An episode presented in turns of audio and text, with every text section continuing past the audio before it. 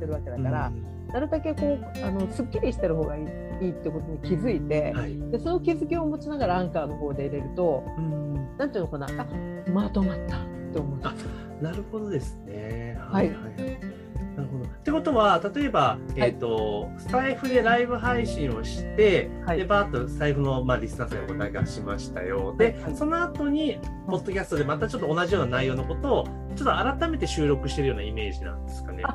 そうですね。あ、なるほどなるほど。でその時にあの、はい、そのアンカーの方収録の方であのスタイフもやってますって。でスタイフであのお話ししてる内容をあの少しコンパクトにまとめてここではお話ししてるんだけど、うん、スタイフの方だとあのライブならではのそのその場でお声かけていただいたことにお答えができたりするっていうライブならではの楽しさがあるからあのよかったらあのスタイフの方もいらしてくださいねって言ったら来てくれる人いるんですよやっぱり。なるほどですね、うん、もう素晴らしい。一番理想的な展開ですよね。要はスタイフでは基本はもう収録配信しないでライブ配信だけをしっかりやっていただいてで、収録配信はポッドキャストでやると、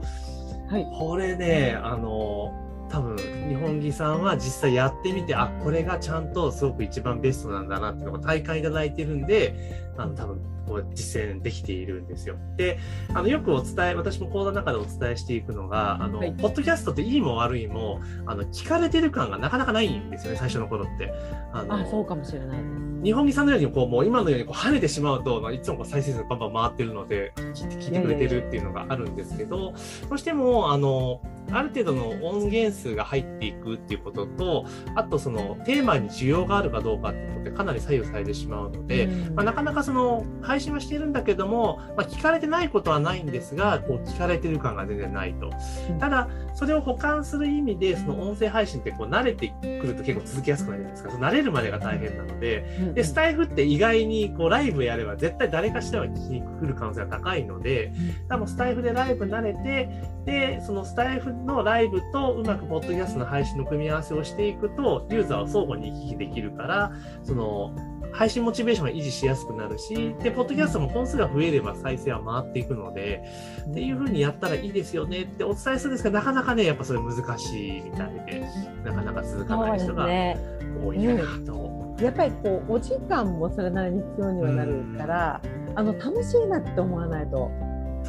あの大変だって思う思うと大変かもしれないですね。確かに確かに。はい。そうですよね。じゃあもう今はもう音声配信がめちゃめちゃ楽しいと。いうところ、楽しいんですよ。でしかも私やっぱり最初って舐めてたんで、はい、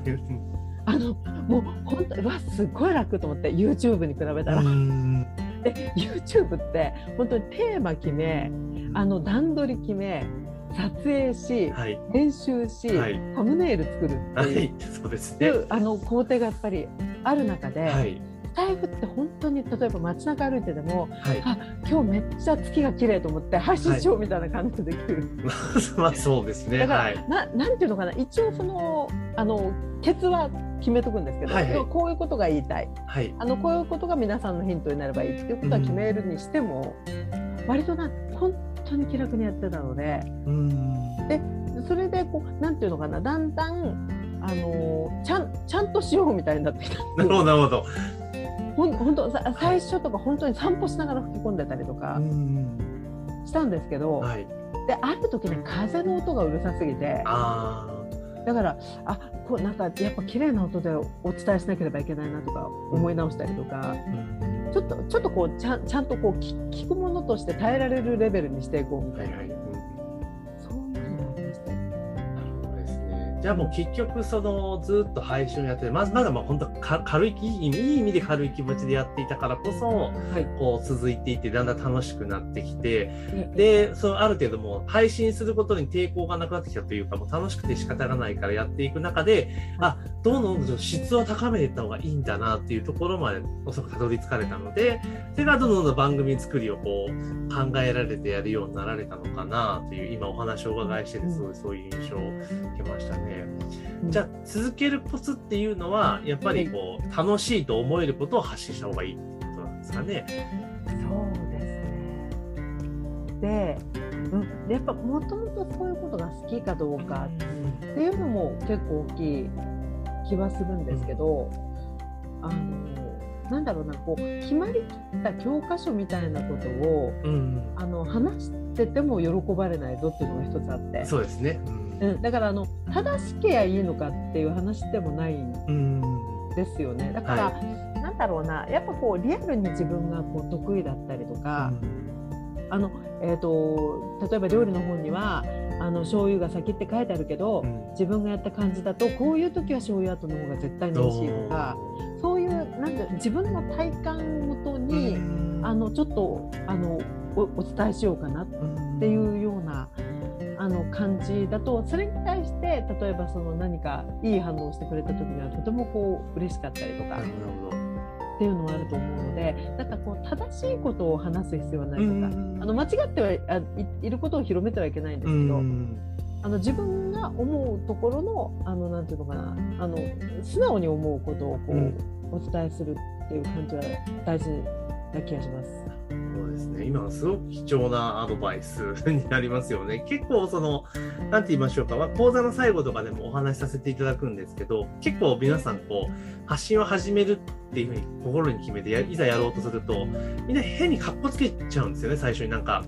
いいこと、いいこと言わなきゃいけないとか、なんか、なんか役にならなきゃいけない。もちろんそとても大切なことなんですけど、結局それを気負いすぎてしまうと、結局できなくなっちゃうんですよね。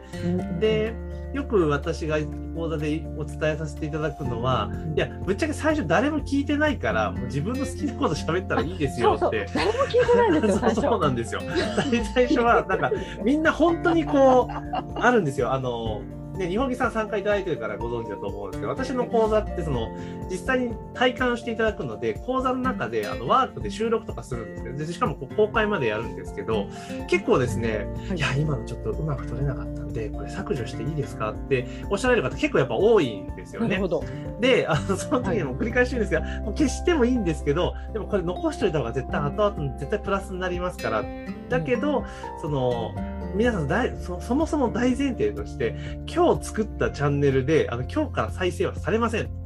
絶対聞く人いないので、で、まずはもう練習の気持ちで肩の力抜いて、もう好きなことだけ話せばいいですから。で、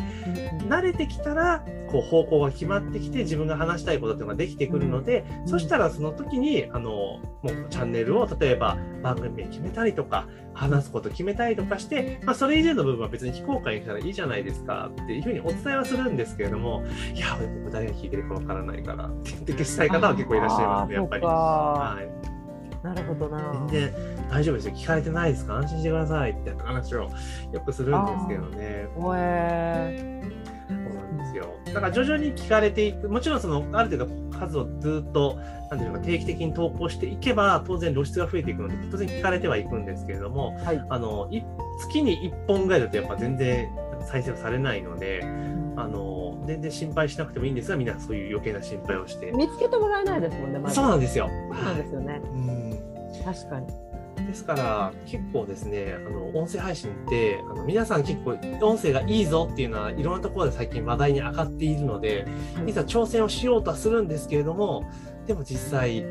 続かないっていうのが大きな課題なのかなっていうところですね。でも今日の日本木さんのお話をお伺いしていると、なんか楽しくやっているぞ、楽しいと思ってることを発信していけば、まあ、続くっていうこと、続けられるってことが分かったので、これはすごいヒントだったんじゃないかなと。あとやっぱりね、勉強になるんですよね、自分が。はい、で、やっぱりその、何かしら役に立ってほしいなと思うんで、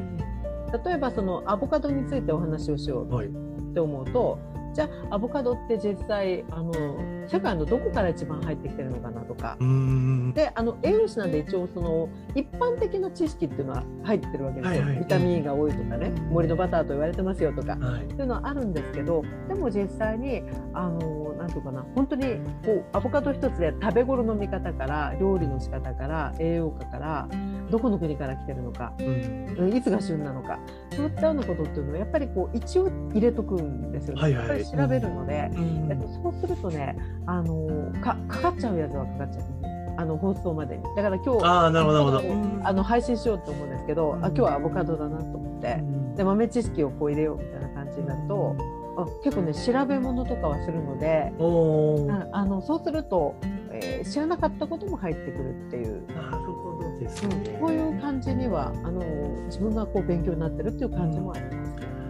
ということは結構その音声配信を始めてからもちろんその自分ご自身のビジネスのことを伝えるってこともそうですけどご自身のやっぱり知識の拡充にもつながってるってことですよね。このいろんな知識を。めちゃめちゃあれですよねいい流れに進んでますよね。やっぱりねそういうところがないとね続かない気がするね。なるほどですね。なるほどですね。確かに。